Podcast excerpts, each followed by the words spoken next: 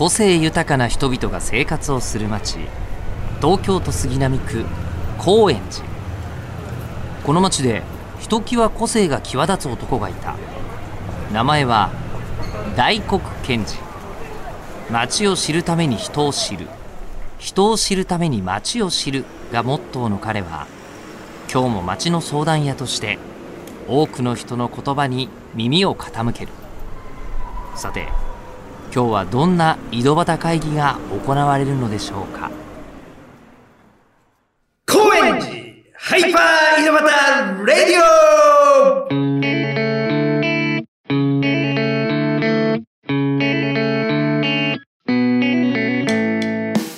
どうも町の相談屋大黒賢治です。東京高円寺に住む人々を通して町の魅力を伝えているこの番。組今回のゲストは前回に引き続き高円寺にあるイタリアンバールのお店タッチョモの店長秋元隆明さんです。えー、タカさんですね。前回の配信では高円寺とこのお店タッチョモの関わりとかあとタッチョモの誕生してからの、えー、いろいろ起きたエピソードなんかを伺っていきました、えー、今回はこのオーナーのタカさんがタッチョモで働く従業員の皆さんと取り組んでいることとかお店の経営以外に広げていることであったり、えー、拡張していってるプロジェクトとかそのあたりがえー、またいろいろあるということで、お伺いしていきたいと思っています。イタリアンバールタッチョモの秋元隆明さん、えー、この後すぐ登場です。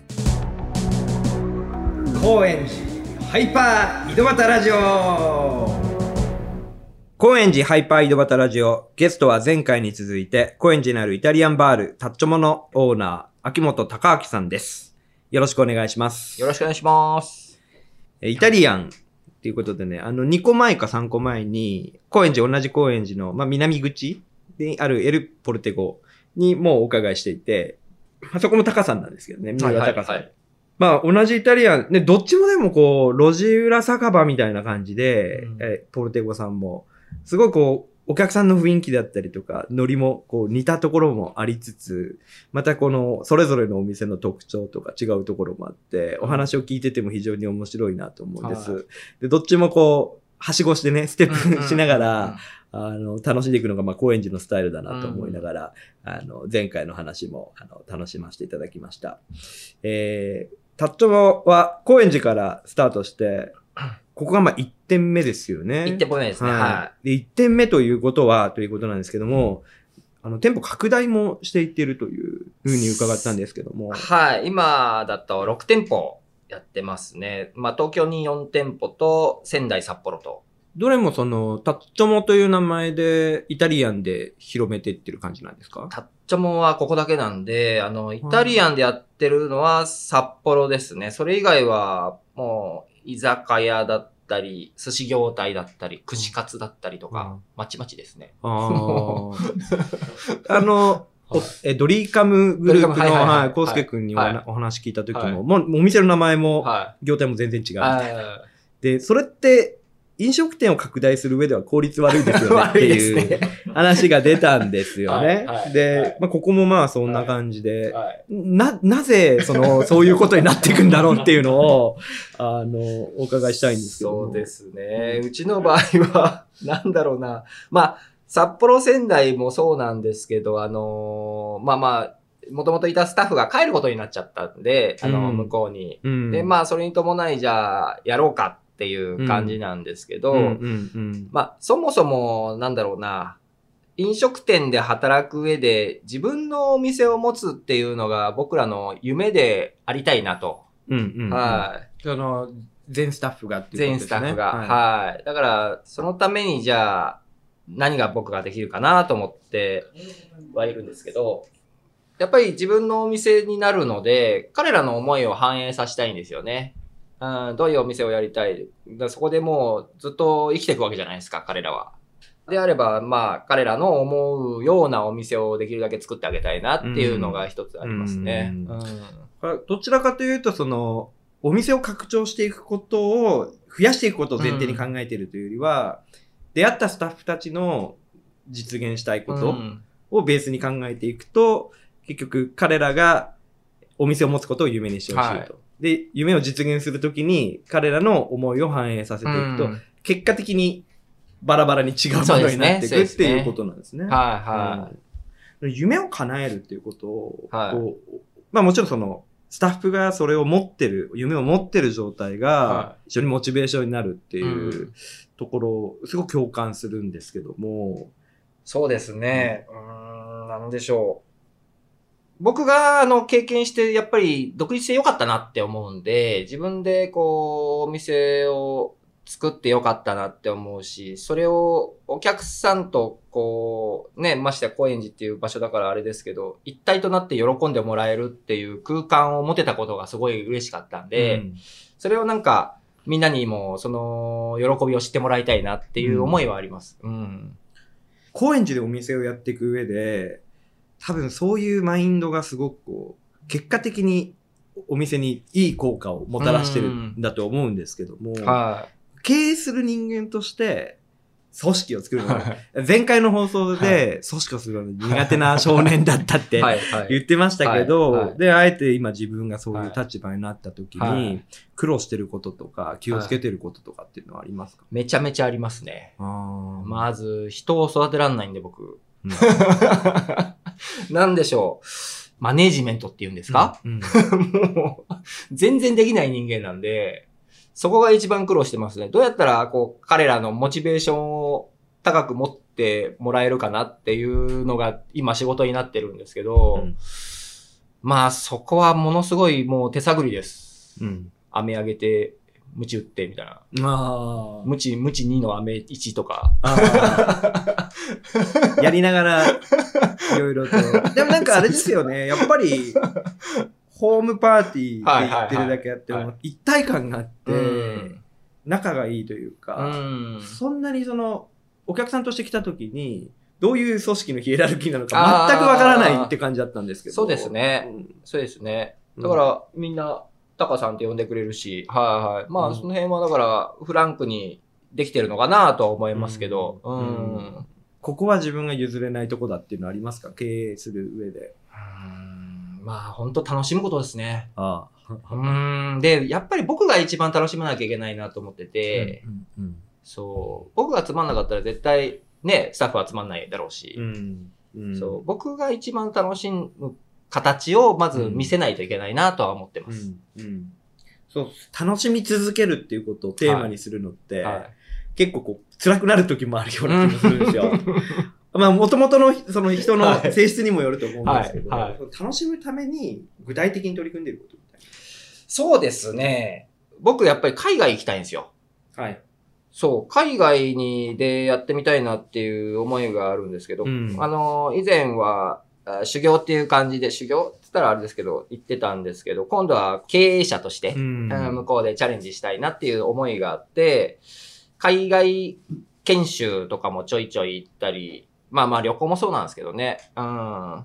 去年はロシア行ってきましたけど。うんあね、やりたいことがあれば、夢中になれるじゃないですか、そこに対して。はいはいはいそういう気持ちにみんながなってもらいたいなっていうことが強いですかね。それのなんか具体的なきっかけとして、はい海外に行って研修するとうん。遊びに行くとか、はいはい違う空気を楽しそうんですだり、ね。もっと次の目標を持ったりっていうことに。うんで、その時になったらまた次のステージが見えてくると思うんで、うんうんそうですね。うんまあ本当一歩一歩なんですけど、うん、うんなんか、まあみんなにももちろんそうやって、うんね、階段を上がってってもらいたいなとは思いますね。なんか向上心と、その前にちょっとずつでも進むっていうことが、はい。ある程度ないと、今すごい楽しいことだけど、それを継続す、同じところで継続するのって結構難しいかかったりしますよね。そうですね。やっぱ何かいつもこう、前に進むはい。課題があったりとか、はい。それがハードルだとしても、はそれが楽しさにつながっていくっていうのは、い。僕もうん感じますよね。だ変な話だから僕はここ、あ、タッチョモですけど、イタリアンじゃなくてもいいのかなっていうふうにも思っててう、ん別にそこにとらわれずに、うんなんか、もっと違うステージがあるならそっちの方がいいだろうし、ううん。ん、なんか新しい形でチャレンジできたらいいなとは思いますけどね。ううん。収録が今8月の末なんですけども、相変わらずこうコロナの影響もあり、はい。えー特に春からこの夏にかけては厳しいと、飲食店の厳しい状況も続いてたと思うんですけども、その中で、えー高円寺、もうバーッとテイクアウトの文化が広まった中で、タッチョモさんもテイクアウトされてましたがはい。。やりました。えーと、いろいろやろうともう試し試しだったんですけど、最初は。パスタを毎日変えようと思ってまして、パスタのテイクアウトを。えはい。で、もう毎日全部変え、変えましたね。店休んだら死ぬなと思ってたんで、自分が。自分が。ああ、もう絶対休まないようにしようと思って、うん。うん。で、もう、まあ、ね、当時はもう本当わかんなかったんで、手探りだったんで、うん。まあまあもう必死こいてやるしかないなっていうだけだったんで、うん。でその中でまあまあパスタだけはなんか、皆さん喜んでいただいたんで、うん。じゃあこれだけは毎日メニューを変えてアップして作っていこうと思って、ううんん、それは結構好評で、うん。そうですね、結構買いに来ていただいて、うん。はい、テイクアウトってどうなんですか？その、数字的な難しさもあると思うんうん、ですけどそうです。ね。そうですね。うんあと、オペレーションが重いんですよ。うんうんうんっていうのも、何品か入るじゃないですか。前菜、パスタ、なんとかって。客席だと、順番に出せるんですけど、テイクアウトと一遍じゃないですか。それが何件か入っちゃうと結構重くて、オペレーションが。でも、もうそこはもうやろうよ、つって。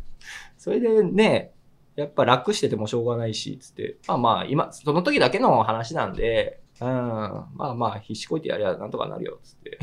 そうですよね。お店が、こう、お客さん側には見えないテイクアウトのうん難しさとか重さとかがある中で、はい。でも受け手としてはテイクアウトめちゃくちゃ楽しかったですけどね。そうですよね。はい面白いですよね。うん僕らもだから、可能性がある形だったんで、すごい楽しかったです、実際。だからコロナでこんなこと言ってもあれかもしれないけど、結構僕楽しくて。何か新しい今までできなかったこと開き直って実践してる時期だったような気がしますよね。で、なんか、なんだろう、飲食に関して言えばもう、10年、20年がぐるって2ヶ月ぐらいで変わったんで、ね、チャレンジできてるってことが楽しいなって思いましたね。うん。チャレンジという意味では、タッチョモさんはお料理だけでなく、はい。こう野菜とか果物の販売もはい。されていたりすると、はい。いうことを、まあ、お伺いしました。はい。えー飲食店でこう素材そのものを売るっていうのは、うんまあどういったいきさつで、どういう狙いで行ってたんですか？そうですね。まあ、その、コロナ入ってからだったんですけど、まあ、やっぱり、僕らの商売は生産者さんありきの商売なんで、うんで、まあ、ね、生産者さんが、やっぱり物がダメになっちゃうわけじゃないですか。おろすとこからなくて。まあ、だから、うちはもう、引き取って、もう原価で出すような感じで。うん原価で出ししてるんですよね。原価で出しましたね。はいもう、それだけはもう原価で出そう、つって。ううん、そこに儲けたら、多分、なんだろうな、罰当たるなと思って。ただ目的がその、いわゆるそのし商売っていうこと、まあうん大きく言うとそうなのかもしれないですけどうんうん、そこの収入というよりは、は生産者さんに普段の感謝というか、い。助けはい。るみたいな。はい。その方が強いですね。ううんん。そう、ビビたる力ですけど、なんなんかしないといけないなっていう思いにはなりましたね。ううんん。やっぱりでもこう、買いに来る側のインパクトというか、うん。まあすごく残りますし、実際生産者さんからもどどういうリアクションがありましたか？いや、すごい喜んでいただきました。うん、うん。なんでこんな売れんのって言われましたもんね。へー 広島から、あのー無農薬のレモンを送っていただいてるんですけど、うんうん多分一番売れたんじゃないですかね。ああ、そうなんですか。え2日で20キロぐらい売れちゃったんで、えー、え、レモンっておっしゃいました？レモン。あやっぱりでもそれはここのお店で普段、はそのレモンを使って出してるから、はい。常連さんがレモン直接買えるんだったはい。らっていう自分家でやろうみたいな、そうですね。いうきっかけがい。は深くあるのかなっていうふうに今伺ってて、生産者さんってど、こう、まあ、大事にされてるっていうお話を今お伺いして分かったんですけど、どういう関係性なんですか？そうですね。関係性で言うと、なんだろう、僕らもね、こう収穫手伝いに伺ったりとか、あ収収穫を、収穫を野菜の収穫とかをはい。手伝いに行くんですか、アスパラ去年ですかね、アスパラ行きましたね。へうん。僕らも経験ないんで楽しいんですよね。そこじゃないとわからない苦労ってあるじゃないですか。やってみないとわかんなはい苦労って。うん。いや、それは絶対行かないと体験できないんで、うんうんうんすごい良かったですね。それをまたお客さんに僕らは伝えなきゃいけないなと。うん。うんうんこんだけ大変な思いして作られてるんだよっていうのをんお客さんに伝えて僕らの務めかなと思うんでう、んうん、それを大事にしてますけどね。確かに。なんかまあ普通に食べ物の美味しさって、うん出来上がった料理以上に環境とか、はいそこに背後にあるストーリーとかで、うんうんうんまた意識が変わるから、フォーカスする、また敏感になりますし、そうですね。でそういう意味でもすごくこう効果的だとは思うんですけども、札幌だと、あの、豚を入れてるんですけど、矢豚さんっていうところから豚を仕入れてるんですけど、そこも伺ったりして、なんだろうな、豚ってまたデリケートなんで、また面白いんですよね。話を聞いてるだけで、性格がってことですか？性格が。で、やっぱ病気が一番怖いんで、うん。風の向き、風上の方が、風下より危険が少ないとか、なんかすごいデリケートらしいんですよね。なんかそういう話も言ってみないとわかんないじゃないですか。うんで、そこの人は面白かったのが、あれですね、もう、大体名前をつけないんですけど、そういう家畜には。その人はあえて名前をつけてて、愛情を注ぎ込んで、えー そう。辛くなるって言いますよね。ねえねうんうんまあそういう、まあ、素材と生産者さん、をこうフォーカスというか意識をつ強く持ちながらタイアップの企画をまた高円寺の中で展開もしてるっていうふうにもお伺いしてます。でどういった内容のことをこれまでされてきてるんですか？以前はあのーうちの店長の鴨っていうのがいるんですけど、はい。その彼の、あのー妹さんが金沢にいまして、うんうん。で、そこの近くで育ててる金沢のレンコンで、はい。美人レンコンっていうのがあるんですけど、ブランドの。美人レンコ美人レンコンってすごい美味しいレンコンなんですけど、それを数店舗で共有して、じゃあそれでじゃあ、うちはイタリアンだから、イタリアンベースのレンコン料理を。で、あるところでは和食だったりとか、はい。いろいろそれで遊ばしてもらったんですけど、ン。うん。今回は、あの、高円寺ハーベストフェアっていうのをやってまして、今回っていうのは、えっ、と、9月にはい開催するやつですね。9月のはい。はい9月の1日から7日なので、放送の時にはもうこれ終わっちゃってるんです、ね。そうですねそうなんですすけど、これは高円寺の店舗で、今ちょっとパンフレット見させてもらってます。15店舗。15店舗。はい。またね、西九州で今回は限定で、鴨店長がこう、厳選した食材をはい。探してきて、それをじゃあみんなで共有して、うんイベントをしようっていうような感じなんですけど、そうするとその15店舗に皆さんに声かけて、あーそうですねこんな食材があるんだけど、うんこれで一緒にイベントやらないっていうところで。あーそうすると、あのメニューはそれぞれのお店がそれぞれで、それをもらって、はい。えー、巡り歩いたりとかっていう、そうですね。ね、そういうふうに。うん。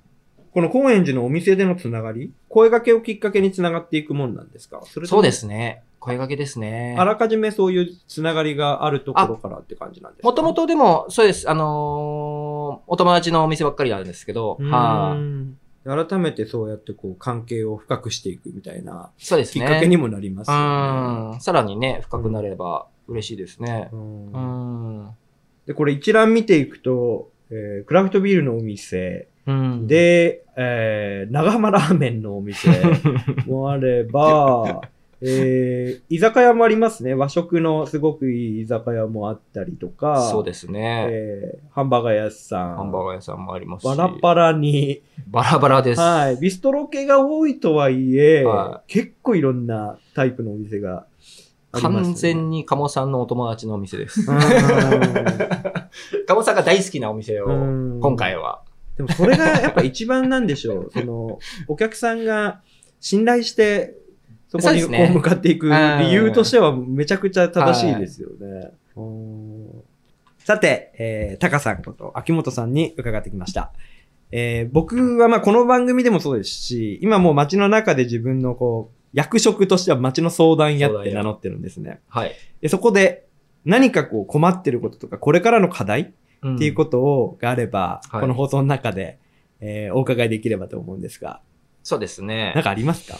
あのーまあ、先ほども話していた、あのーイベントは個々にね、食材集めたりとかでやるんですけど、そのイベントイベントやるんですけど、なんかもうちょっと、それが、町おこしぐらいになればうん。嬉しいなと、うん。もっと全体的に、阿波踊りまでは言い過ぎかもしれないですけど、なんか街がもっと活気が出る動きに変わればいいなっていうふうには思いますね。うなんか、、そういうので、お願いします。そうですね。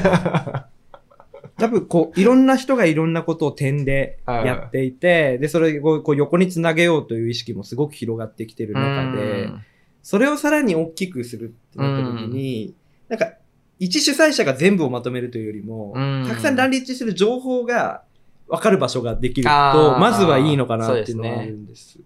なんで、ぜひ、プラットフォームみたいな。そうですね。そういうこととかも含めて、はなんか高さと話してるとこう、なんでしょう、お店の経営だけじゃなくても、とにかく興味があって面白いと思ったことに、い。はこうバーッとこうかつ行動していい。くはい。感じだと思うんで、もし感度がこう、バンとハマるところがあったら、そうですね。一緒にできることがうん広がっていけばいいなと思います。やっていきましょう。ありがとうございます。よろしくお願いします。というわけで、えー後半もお時間になってしまいました。本日のゲストは、高円寺にあるイタリアンバールタッチョモのえーオーナー、秋元隆明さんでした。ありがとうございました。ありがとうございました。